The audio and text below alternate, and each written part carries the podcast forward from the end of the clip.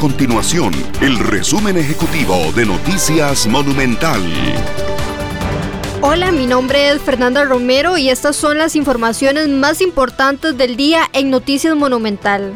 El Partido Acción Ciudadana inicia esta semana el primero de una serie de pagos para cumplir la condena civil por estafar al Estado en las elecciones nacionales del 2010. Semanas atrás, el partido y la Procuraduría General de la República, en su papel de abogado del Estado, llegaron a un acuerdo de pago por tractos. El primero de los desembolsos está pactado para este lunes y será de 200 millones de colones.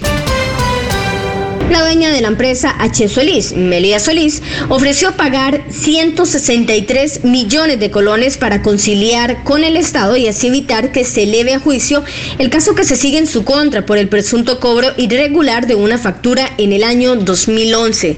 Se trata de un giro cercano a los mil millones de colones que realizó el Consejo Nacional de Vialidad, el CONAVI, a la empresa constructora, a pesar de que aún no estaban finalizadas las obras para las cuales se le contrató.